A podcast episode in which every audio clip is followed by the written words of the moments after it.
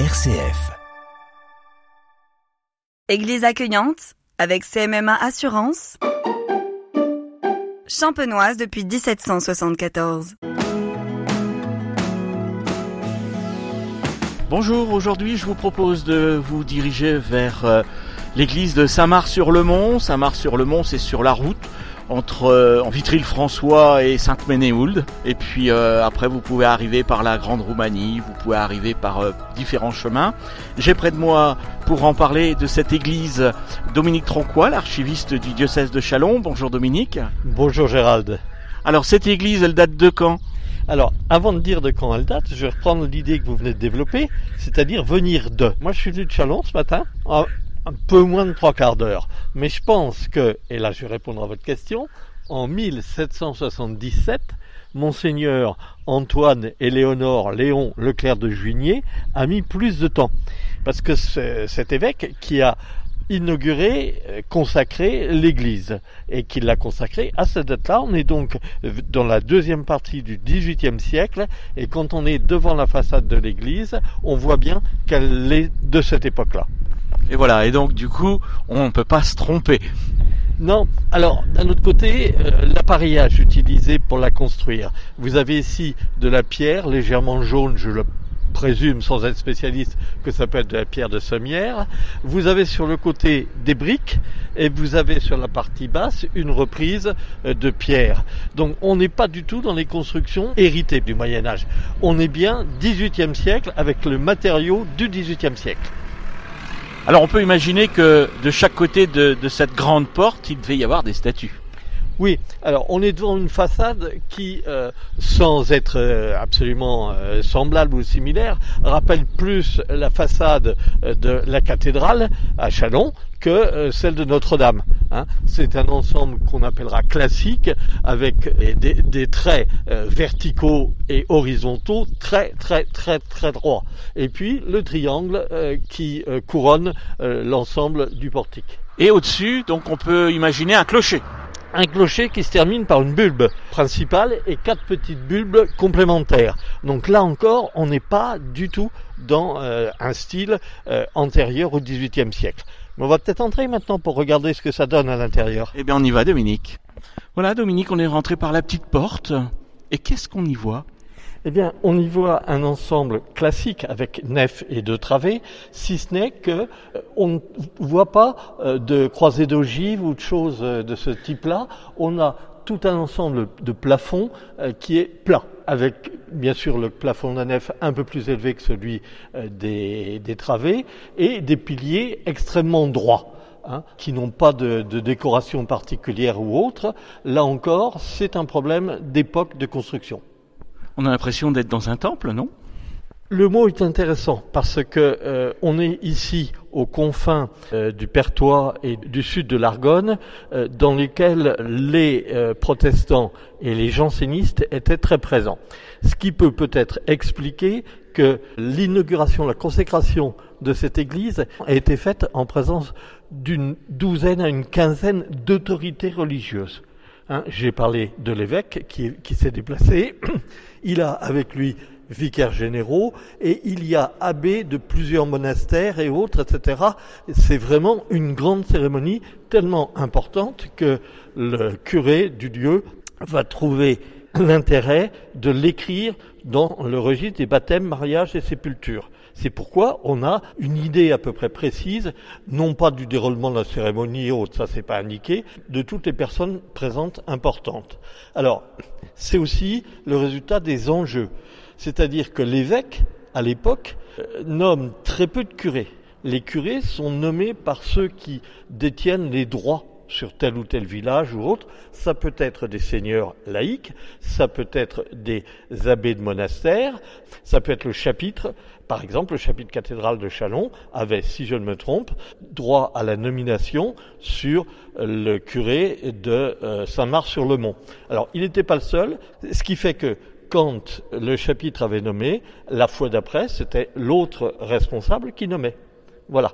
Et euh, donc la, la consécration de cette église est importante en termes de témoignage euh, par rapport au XVIIIe siècle. Mais c'est sans doute aussi euh, l'intérieur là qui, qui, va nous intéresser, notamment, je crois, et on va s'en approcher, euh, chemin de croix. Effectivement, le chemin de croix est pas comme les autres. Alors, le chemin de croix est assez grand, hein, puisqu'il fait tout le parement du pourtour des deux travées. Hein, si vous le regardez, vraisemblablement, il est issu euh, d'un moulage plâtre ou autre, etc. D'ailleurs, sur certaines parties, il est fort détérioré. Il représente à chaque fois des scènes assez importantes qui sont euh, encastrées dans un ensemble de bois qui les présente et autres. Cet ensemble-là est issu de plusieurs dons successifs. Euh, on peut penser que chaque plaque correspond à un don d'une personne, d'une famille, etc. Dire qu'on trouve la famille Giget ici semble assez évident. Alors au milieu de cette église, euh, devant l'autel principal, des vitraux? Des vitraux et un ensemble qui alors n'est pas du tout contemporain de ce qu'on vient d'expliquer. Ça me semble être 19e siècle, notamment un des vitraux est euh, clairement indiqué 1866. Par contre, l'ensemble des, décors en bois qui se trouvent derrière l'autel de, droite, celui de la Vierge, comme ceux derrière l'autel central, sont eux typiquement XVIIIe siècle, même avec un décor bon assez assez chargé, mais tel qu'on tel qu'on le faisait, tel qu'on l'envisageait à l'époque. On peut signaler, on vient de le regarder tous les deux, une bannière de Notre-Dame de l'Épine qui, elle aussi, bon, euh, n'est pas du tout contemporaine de la construction de l'église, elle est un petit peu plus tardive, elle est un peu usée, mais le blason central reste très beau et la statue de Notre-Dame de l'Épine est tout de suite euh, reconnaissable. Alors on va rester sur cet hôtel euh, à droite avec des petites boîtes avec, avec des, des reliques.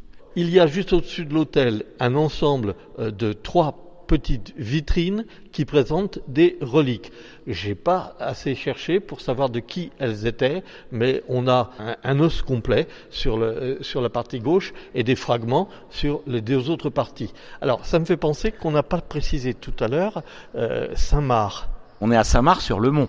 Oui, alors Saint-Marc, c'est en fait Saint-Médard.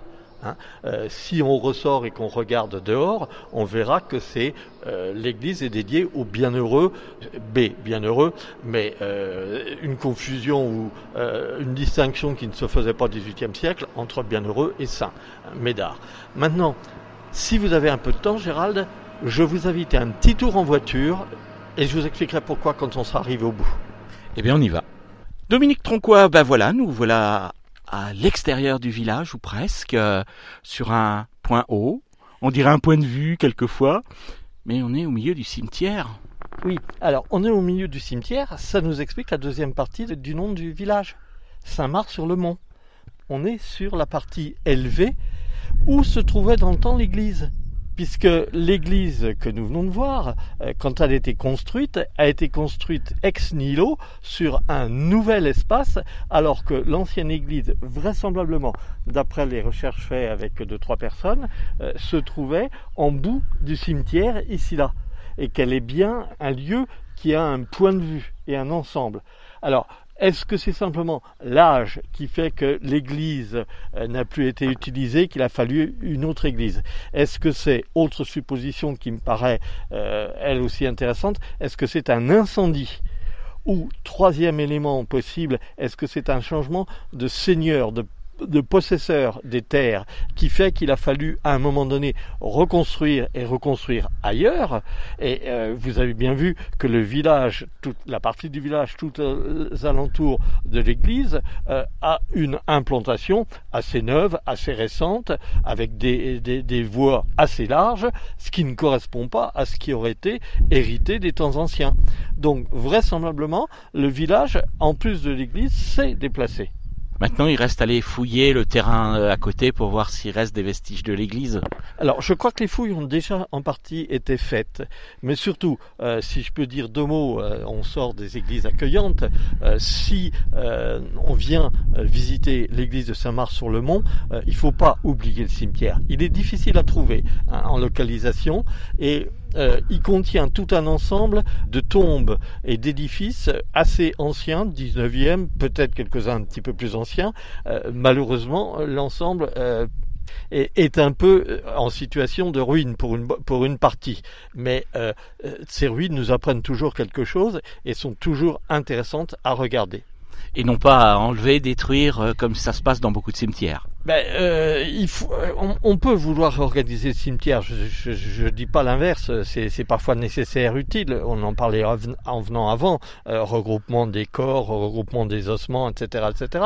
C'est des choses qui sont nécessaires, mais euh, qui doivent être faits avec un le respect vis-à-vis des personnes, et puis deux en essayant de relever avant toutes les informations qui disparaîtront quand on va euh, faire ce travail. Eh bien, Dominique Troncois, merci de, de cette visite à Samar-sur-le-Mont. On invite euh, donc nos auditeurs à, venir dans cette église. Elle est ouverte tous les jours. On y entre par la petite porte sur le côté. Et puis voilà, et ben bonne visite à tous. Merci Dominique. Merci Gérald.